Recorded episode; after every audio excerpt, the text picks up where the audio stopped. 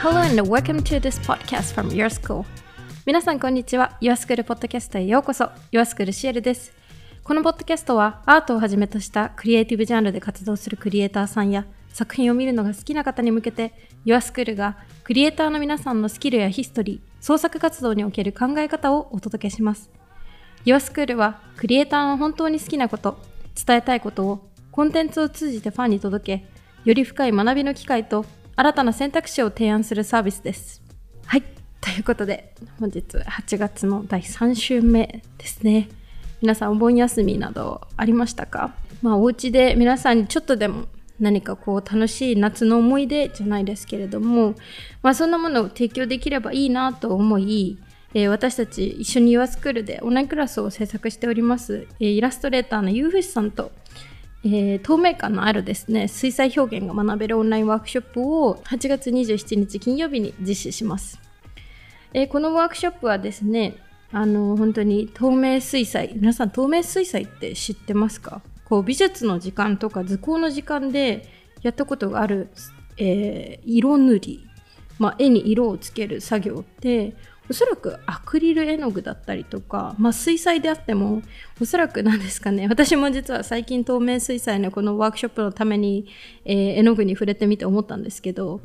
えーベタ塗りしてしまっていたんですねちっちゃい頃とか、まあ、その今回ゆうふしさんのワークショップに出会うまで。まあ、これが、まあ、透明水彩っていうとこう色と色を重ねて本当にレイヤーのようにですね塗っていくんですね。でこのワークショップ、まあ、金魚とかもうすごい夏らしい線画を皆様のもとにお届けしてそれを一緒に塗っていくというワークショップになっております。で今回は、えーこのポッドキャストにこのワークショップの、えー講師であるゆうふしさんをお招きしましたのでではゆうふしさんよろしくお願いします。はい、よろしくお願いします。まあなんかそう、今回ワークショップをやるということなんですけど、はい、あの、コロナで普段あのオフラインでやられてるワークショップができない中で、まあはい。今回こうオンラインでワークショップやるって今なんかどういうお気持ちですか？うーん。本来ならやっぱり直接オフラインでできるのが一番理想的だし、はい。なんだろうなんか参加してくださってる方も私自身もその場の空気を楽しめるみたいなのうん。がすごく好きで、い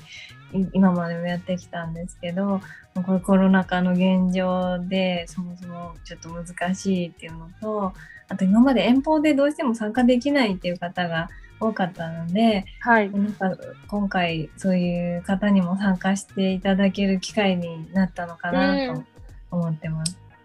なんか、ユーフィスさんのワークショップを受けに来られる今までの方々ってどういう方が多かったんですか？でもやっぱりほとんどが女性で、はいはい。うーんと、まあ、主主婦の方とかが多いイメージはちょっとありましたけど、はいはい。うん、若い方ももちろんいらっしゃるし、最年少で言うと9歳の方とかもいたり あとすごい年配の方とかもたまにいらっしゃいましたね。あ、そうなんですね。え、うん絵のこう描けるレベルというか、うんそういうところは皆さん結構ばらつきがあったんですか？いや、もうすごいピンキリで、初めてす、初めてっていうか、小学生以来水彩触るっていう方もいれば、あの、普通にプロとしてイラストレーター漫画家をやってる方とか、あとなんか小説家の先生とかも来てくださったり、すごいまちまちで、そうなんですね。そういう、ね、出会いもまた面白かったんですよね。はいはいはい。確かに。で今回のオンラインワークショップもこう、うん。それこそ私とか小学生以来あの水彩触ってないんですけれど、なんかそんな感じでも参加できますか？一応そこまで難しくないようにとは考えてます。でなんか絵の具とか筆とかもはい。セットのコースがあるので、うん。全然何も持ってない方もそういうのを選んでいただけたらもうそのまますぐ届いたら始められるかなっていう感じでうん。考えてます。こう大人になってこう、うん。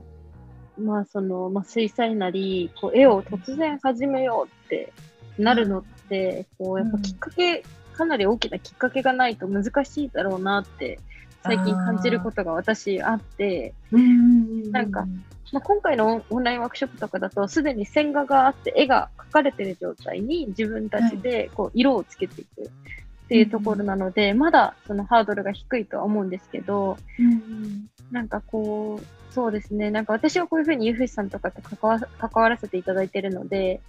なんかこう、絵がある生活を送ってる方がこうもっともっと増えたらいいのになって、私はすごい思います。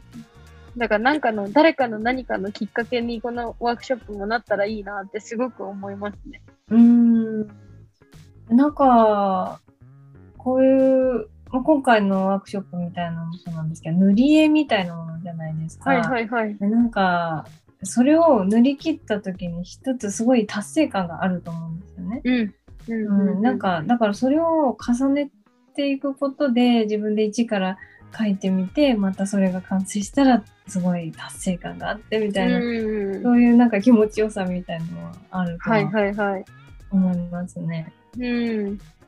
確かに達成感すごそうですね。今回もそのポストカードサイズでそんなに大きくないので、こうこの1時間半、まあ、長かったら2時間になってしまうかもしれないワークショップの中でこう塗れると、1枚こう、か完成したっていう達成感はすごそうですね。うん。私あの逆に絵がちょっとこう描けなくなった時期にミシンを始めて、でミシンで簡単なポーチとか作ってたりしたんですけどそれもなんか結構短時間で一つの作品が完成するんで、やっぱりそういう達成感がすごいあって。だからなんかそういうのも絵で逆に今までやってないこと方は感じられるんじゃないかなって思ってまうん。わあ、いいな。ちょっと私も塗るの楽しみになってきました、当時。ちなみに、この今回の絵は、こう実はその、透け感みたいなものを意識した絵になっているって、私、あの、お伺いしたんですけど、はい。こう、し素人からすると、透け感の絵ってめちゃくちゃ難しそうに思えるんですね。あー。こう、なんていうんですかね、奥に何かある感じ？手前に物があって、その奥に何か物がさらにあるので、こう塗り方の工程どうなってるんだろうって、やっぱりすごく不思議そんです。なに複雑には考えてなくって 本当にだからあのーちょっと透明感のあるものの向こう側がちょっと見えるぐらいの感じで、はいはい。後から色を重ねるような感じなんですね。うーんだからよくその透け感って聞かれるんで今回それができたらうん お見せできたらいいかなって考えて やらせてもらうかなって思いました。ちょっと楽しみですね。受けてくださった方々がまた絵を例えば SNS に載せてくださったりするのがもうすごい楽しみです、今から。そうですね、本当、うん、オンラインクラスの時もすごいいろんな方がうん。アップしてくださって、もう私も見ててですね楽しかったです。本当ですよね。もう一人一人同じ絵で同じ多分塗り方をオンラインクラスで一緒に学んでいるのに、うんこうなんかちゃんと味がそれぞれ出てて、うん、いやでも感動したのが、が一人の方が2回塗ってくださって2回目の方がすごい上手になられてたりとかして、あすごいちゃんと効果があったんだってすごい思いました。確かにそうですね。なんかオンラインでのいいところって本当そこですよね。こう何回でもやる。ろうと思ったら自分でこう自分を向上させられるというか、今回のオンラインワークショップもアーカイブを皆さんにお送りするので、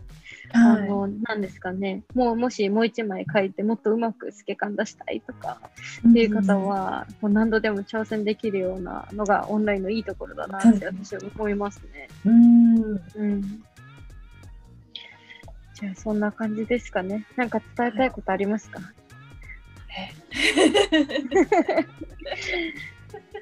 なんかメッセージみたいなありますか？通常のオンラインのワークショップよりもかなり安価な値段設定をさせていただいているのではい。ちょっとより参加しやすくしているつもりなので ちょっと気軽に参加してもらえたら嬉しいかなって思います。確かにもう本当より多くの方に参加していただいて、こうなんか家庭を、絵を塗る過程を知ることで、それを多分通して作られたゆふさんの作品のまたもっと好きになる方が私は増えるんじゃないかなって思っているので、あありがとうございます。やっぱりなんか家庭を見ると、こうなんかうん一枚の絵に見る見方が変わるような気が最近すごくします。うんきっとここはこういう手順で見たんじゃないかとかもそうですし、こういうことを考えながらこの絵は構想したんじゃないかなとか、うんなんかこう SNS でシュッて流れてきちゃうものとものでも、こう自分がこう立ち止まる癖が最近できたというか、これはもうゆふしさんとかもう本当、岩スクールであの一緒に関わらせていただいている先生たちのおかげで 本当に変わりました。いやでも確かにちょっと以前言われ言っていただいたんですけどその原画展とか絵の見方がすごい楽しくなったっていう言葉をいただいたことがあって、だからあの原画展をこれからちょっと、まあ、新天地大阪ですけどどんどんやっていきたいなって思ってるのでそういう見方も楽しんでもらえたら一層嬉しいかなって思いますね。本当ですね。新天地って、そうだったと思って。いやまあ今までねずーっと東京だったんで 行けないですっていうのをいっぱい言っていただいてたんで。そうですよね。うん今日はありがとうございました。ありがとうございました。はい、ゆうふさんありがとうございました。このワークショップはですね、えー、と8月27日金曜日に、えーライブで実施するんですけれども、もしも27日、まあ、21時から23時という、まあ、金曜日の夜遅い時間帯ですので、えーライブで参加できない方は後日、えー、とその内容をですね URL で皆さんにお送りして、えー、とお好きなタイミングで受講するということもできますのでぜひ検討してみてください。はい、では続いて前回に引き続き連載企画オリジナリティを求めてです、えー今回もですね、えー、ねるこねこさん、えー商品パッケージやプロダクトデザインなど商業デザイナーとして活動し YouTube にてハンドメイド動画の配信をしている彼女から幼い頃から現在に至るまで常に作品を生み出すという活動をし続けている彼女の連載企画オリジナリティを求めて、えー第1回は創造性は雲のようなものというお話でした、えーまだ聞いてない方いらっしゃいましたらぜひ前回のポッドキャスト、えーお聞きください。今回第2回はですね、えータイトルはズバリバラとバラ風の花。創造性を持って自分らしい自分にしか生み出せない価値のあるオリジナル作品とは一体どのように出来上がるのか。バラとバラ風の花。芸術の世界から気軽にできるハンドメイドまで基礎となるのはデッサンです。デッサンとは実物のモチーフを見て鉛筆や木炭の濃淡のみで質感色味形状空間を紙に描く基礎練習です。目で見た情報を正しく手に伝達させることで絵の上達はもちろんのこと立体的に物事を捉えることができるようになります。デッサンから学ぶことは多くあります。その中でも観察する目をデッサンを通して養うことができます。正直面倒な練習ですけどとても大切な基礎になると思います。デッサンを経験されていない方はどうしたらいいのか。これからお話しすることのポイントを先にお伝えしますね。それはただただ注意深く観察するということです。人の目は見て情報処理をしていますが普段観察をするということはしていないんです。それは別の機能なんです。例えば漢字でも見たら読めるけどいざ書こうと思うと書けない漢字がたくさんあると思いますそれはざっくりとした形状を雰囲気で覚えて認識しているんですよね。これと同じように物の形状も雰囲気で覚えていていざ自転車を描こうと思っても細部の情報がないため変なところにサドルやペダルがついた絵を描いてしまいます。このような経験はないですか？難しいことではなく意識的に観察して見る訓練をしてください。きっと新しい発見が多くて驚くと思います。観察していることのできる情報の大切さをお伝えしたいと思います。樹脂粘土や布を使って作るアートフラワーの作品は見るのも作るのも楽しくて夢中になりますよね。皆さんは書籍やインターネットなどで作り方を学ばれていると思います。しかし今一度作られた花を見返してみてください。その時に本物の花の画像と比べてみてください。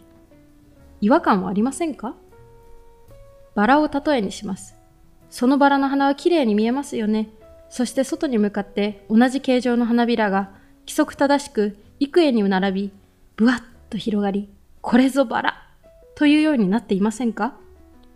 または、たくさんのバラの花びらがぎゅっと重なり合っていて、重厚で高級感もあって、真顔ことなく、これこそバラというような見た目になっていませんか?もしかしたらそのバラ、バラ風の花かもしれません。バラは紀元前500年頃から存在しています。歴史に残るバラは華やかで、どれもとてもゴージャスで、多くの人々を魅了してきました。そうなると当然、現代に至るまでの長い歴史の中で、バラは栽培だけではなく、インテリア、アクセサリー、模様などの様々なものに転用され、抽象的な表現や図形化されて身近に愛されてきました。生活と密着した花なので、私たちの頭の中にはすでにバラというものが刷り込まれていますよね。教える側は、バラの花びらはこうやって作ります。そしてこのように重ねていきます。そうすると素敵に簡単に綺麗なバラが出来上がります。ぜひやってみてくださいね。こんな感じです。一方、教わる側は、なるほど、こんな形を作ればいいのか。バラってこんな感じで花びらがついてるよね。おお、バラだ。簡単だしたくさん作ろうかな。こんな風に思います。結果、同じ形状のバラしか作れません。そこには個性もリアリティもないものが出来上がります。コピーのコピーを繰り返したコピーは本物のバラから遠ざかってしまいます。そうやって作られたバラの花は先入観や効率化によって作り出したバラ風の花である可能性があるんです。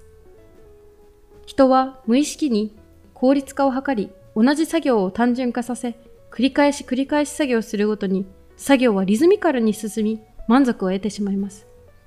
優雅な午後に音楽を聴きながら思考を停止して気がつけば同じものを何個も何個も作ってしまう経験をしたことはありませんか？私はあります。それは決して悪いことではなく、ハンドメイドを楽しむ上で、それも大切な要素であると思います。楽しみ方の一つですよね。でも、せっかく作ったバラの花が、バラ風の花を作っていたのでは、とても残念ですよね。教える側は正しく伝えようとしても、歪んだ形で伝わってしまうんですよね。では、バラってどうなっているの？バラにはたくさんの品種が存在します。大きく分けて、オールドローズとモダンローズがあり、さらに、つる性や半つる性、そして木立性四季咲きなどがあります。そして、木立性四季咲きの代表的なものによく見かけるハイブリッドティーローズ、フロリバンダローズ、ミニバラなどがあります。これらのバラには共通している点があります。バラの中心はギュッとすぼまっていて、小さな花びらがタイトに巻きついています。それが徐々に間隔を空けて、ねじれ開くような感じで開花していきます。そして外側の花びらは、今にも花びらが落ちそうなくらいに一気に大きく開きます。花びら一枚一枚に同じ形や大きさのものはなく、開花状態は和食でいうところの走り、盛り、名残と同じように表現できると思います。別のことで例えるなら焚き火です。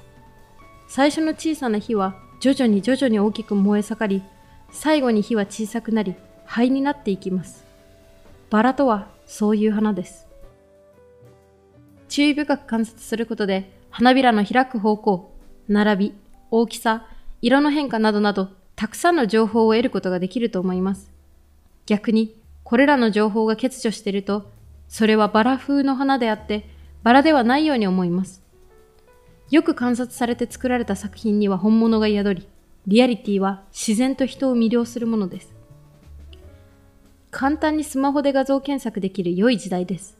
作る前に、まず本物を調べてみてください。たくさんの本物を見てから自分なりに簡略化したり、文様化をしてオリジナルを生み出してください。鉛筆で描かれたリンゴのデッサンが赤く見えることがあります。出来上がった粘土のバラからわずかに甘い匂いがしてきた。そんな気がしたら、それは誰が見てもバラです。ここからようやく次のステップに、理解しているからこそ表現できる世界があります可愛くしたり簡略化させたりテーマを持たせたりなど崩した表現もできてそこにはあなただけのオリジナルの作品があります。自分の世界観や考えを表現するためにまず本物を知ることが何より大切です。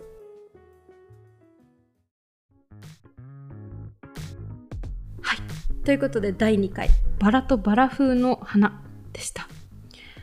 こう今の時代誰もがクリエイターになれる誰もがこう何か作ろうと思ったら作れてしまう時代ですけれどもこうデッサンということから始まってこう何かこうあるものをですねこうそのある通りに作ってからオリジナルを出す。まあそういう話が今回のこのねるこさんのお話でした。皆さんもぜひデッサンやってみてください。次回ですねこのオリジナリティを求めて第3回目は結果を知る前にやってみるですぜひお楽しみにはい、ということでですね、最後に YourSchool のリリース情報です。今週は YourSchool からヨーヨーの世界チャンピオンのオンラインクラスが、えー、リリースされました。えー、世界チャンピオン高田修さんのオンラインクラスですね、えー、オンラインクラスのタイトルはもうまさに Be a Yo-Yo Freestyler ということで、えー、音楽に合わせたヨーヨーのトリックルーティンをベースとしたクラス構成になっています。えものすごく基礎から学べる、え、オンラインクラスとなっていますので、これさえ見ておけば問題なしと言えるほど詳しくなっているようです。え、皆さん、ヨーヨーと聞くと、もしかしたら、あの、夏祭りの、こう、ヨーヨー釣り。あの、水の上に浮いている、こう、風船みたい、水風船みたいな。まあ、ああいうものをイメージしてしまう方もいらっしゃると思うんですけど、もう、これはもう世界が違いますね。これヨーヨーなんだって私は最初にパフォーマンスを見せていただいた時びっくりするほどこうもう自分の中のこうヨーヨーというものの価値観を変えてくれるものでした、えー、このクラス本当に初心者の方、ヨーヨーまだやったことない方から学べる内容となっておりますのでぜひ yourschool.jp よりチェックしてみてくださいそれでは次回も盛りだくさんな内容をお届けします Thank you for listening. See you next time.